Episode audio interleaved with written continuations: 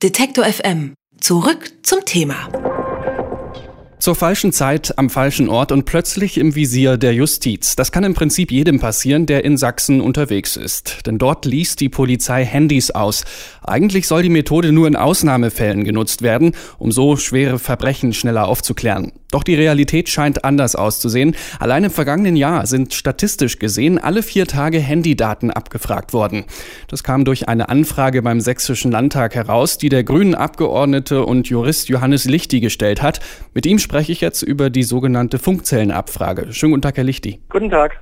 Bei 90 Prozent der Funkzellenabfragen ging es nicht darum, Schwerverbrechen aufzuklären, sondern um leichtere Delikte wie Diebstahl, Brandstiftung etc. Das geht aus Ihrer Anfrage hervor. Welche Rechte rechtliche Grundlage gibt es denn dafür?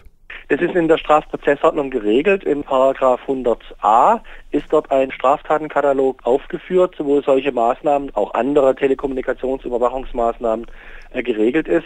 Das ist ein sehr, sehr weiter Katalog. Durchaus schwierig zu verstehen. Die Staatsanwaltschaft Dresden, das Amtsgericht Dresden sagt, wir müssen eine schwere Straftat verfolgen, nämlich Landfriedensbrüche. Diese Landfriedensbrüche hat es gegeben, aber sie haben eigentlich nicht jetzt diese Landfriedensbrüche ermittelt, sondern sie sind hergegangen und haben gesagt, wir wollen einfach mal grundsätzlich alle Kommunikationsverbindungsdaten haben, um dann im Wege einer Rasterfahndung im Grunde diejenigen herauszufiltern, die möglicherweise an dem Ort gewesen sind, äh, wo diese Landfriedensbruch stattgefunden hat. Das heißt doch aber auch, dass da tausende Handybesitzer ausgelesen werden, ohne es zu merken und auch ohne verdächtig zu sein, oder? Ja, richtig. Genau das ist der schwierige Punkt. Es handelt sich um eine Massenabfrage gegenüber Unverdächtige und dafür liegen meines Erachtens die Voraussetzungen nach der Strafprozessordnung gerade nicht vor. Das heißt, die Polizei hat sich hier eine Ermächtigungsgrundlage im Grunde selber gebastelt und zwar äh, neben und gegen die Strafprozessordnung. Was passiert denn eigentlich mit den ganzen Daten? Wie lange und wozu werden die gespeichert? Ja, das würden wir auch gerne wissen. Ähm, die werden erstmal in einen ganz, ganz großen Topf geworfen, kann man sagen. Sie werden auch dort äh, verschnitten offensichtlich mit äh, Abfragen, die schon früher stattgefunden haben. Also dort wird im Grunde dann einfach versucht, Häufigkeiten und Verbindungen herauszukristallisieren, um damit letztendlich soziale Kommunikationsbeziehungen festzustellen. Deswegen sage ich ja, es geht eigentlich letztendlich, wenigstens dem Landeskriminalamt, nicht um die Aufklärung dieser Landfriedensbrüche, sondern letztendlich geht es um die Aufklärung von sozialen Strukturen. Es wird natürlich bestritten, aber die Vorgehensweise, die scheint mir dafür zu sprechen, dass es genau so gewesen ist. Wie weiß ich denn, ob mein Handy jetzt bereits ausgelesen worden ist? Direkt mitbekommen tut man es ja nicht. Nein, man bekommt es äh, nicht mit, weil die Daten, die laufen ja an über den äh, Funkzellenmast äh, beim jeweiligen Provider. Und der Provider hat eben die Daten an die äh, Polizei weitergegeben. Und äh, er hat mich davon nicht informiert. Ich habe zwar einen Auskunftsanspruch nach Strafprozessordnung, aber das ist genau der nächste Skandal, weil die Staatsanwaltschaft in einem internen Vermerk äh, niedergelegt hat, naja, wir gehen davon aus, dass die Leute ja überhaupt kein Interesse haben, dass sie davon benachrichtigt werden, dass ihre Handydaten ausgelesen worden sind. Das haben die tatsächlich so hingeschrieben. Das ist natürlich unglaublich. Hm. Wir haben ungefähr 800 äh, Leute, die im Jahre 2011, 2012 Auskunftsansprüche äh, gestellt haben. Äh, und diese Auskunftsansprüche sind erst monatelang zurückgestellt worden und dann nur tröpfchenweise äh, informiert worden. Nach meiner Kenntnis sind bisher eigentlich nur die äh, Prominenten, also Landtagsabgeordnete, Bundestagsabgeordnete, Journalisten informiert worden, aber die breite Masse hat auf diese Auskunftsersuchung bis heute keine Antwort bekommen. Da sage ich ganz klar, das ist eine Form der Rechtsverweigerung. Das ist eigentlich ein ungeheuerlicher Skandal, weil die Benachrichtigung eigentlich mal eingeführt wurde vom Gesetzgeber, um den Personen, die da heimlich von Ermittlungsmaßnahmen betroffen sind, die Gelegenheit zu geben, eben gerichtlichen Rechtsschutz äh, zu erlangen. Also dann wenigstens nachträglich so eine Maßnahme gerichtlich überprüfen zu lassen. Aber wenn ich die Leute gar nicht benachrichtige, dann haben sie natürlich auch nicht die Chance, vor Gericht zu gehen.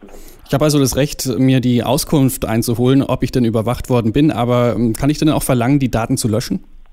Ja, grundsätzlich besteht immer ein Datenlöschungsanspruch, allerdings allgemein erst dann, äh, wenn die Polizei der Meinung ist, dass sie die nicht mehr für polizeiliche Aufgaben benötigt. Und beim Landeskriminalamt ist es noch schlimmer, weil die führen ja sogenannte Strukturermittlungen. Das ist also ein schönes verschleiertes Wort äh, dafür, dass sie eigentlich gar keine konkrete Tat ermitteln, sondern im Grunde nur in bestimmten Kreisen, die sie für verdächtig halten, ermitteln.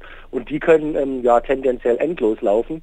Also es ist damit zu rechnen, dass diese Daten eben noch für lange Zeit gespeichert werden und auch Löschungsansprüche abgewiesen werden. Nichtsdestotrotz kann ich wirklich nur alle Betroffenen aufrufen, Auskunfts- und Löschungsansprüche zu stellen, weil nur so kann man äh, diesen Skandal an die Öffentlichkeit bringen und nur so kann man die Behörden dazu bringen, sich auch äh, rechtsstaatlich zu verhalten.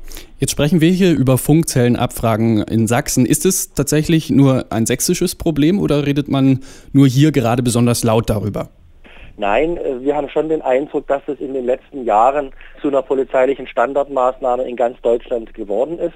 Wir haben überall Hinweise auf Funkzellenabfragen. Bekannt geworden sind beispielsweise die Berliner Fälle, als das dortige Landeskriminalamt, ich glaube über drei, vier Jahre hinweg äh, Funkzellenabfragen im Umfeld dieser Autobrände äh, gemacht hat.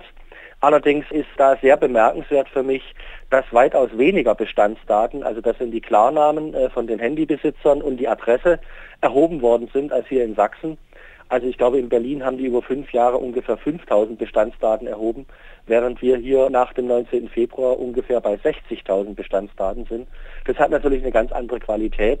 Wie wollen Sie jetzt dagegen vorgehen? Ja, ich bin dagegen schon vorgegangen, wie viele andere auch. Das heißt, ich habe eine Beschwerde nach Strafprozessordnung beim Amtsgericht Dresden äh, gestellt. Anfang Januar habe ich dann einen Bescheid, beziehungsweise mein Rechtsanwalt einen Bescheid erhalten, äh, dass meine Beschwerde äh, zurückgewiesen ist. Ja, und dann ist dann wirklich die Frage, äh, ob man dann nach Karlsruhe geht zum Bundesverfassungsgericht. Allerdings wissen wir, dass eine Verfassungsbeschwerde beim Bundesverfassungsgericht sehr, sehr, sehr lange dauern kann. Mhm. Und währenddessen ähm, können die im Grunde hier so weitermachen wie bisher. Das sagt Johannes Lichti. Er ist Jurist und sächsischer Parlamentarier und kritisiert die Funkzellenabfrage bei polizeilichen Ermittlungen. Vielen Dank, Herr Lichti. Gerne geschehen. Wiederhören. Alle Beiträge, Reportagen und Interviews können Sie jederzeit nachhören im Netz auf detektor.fm.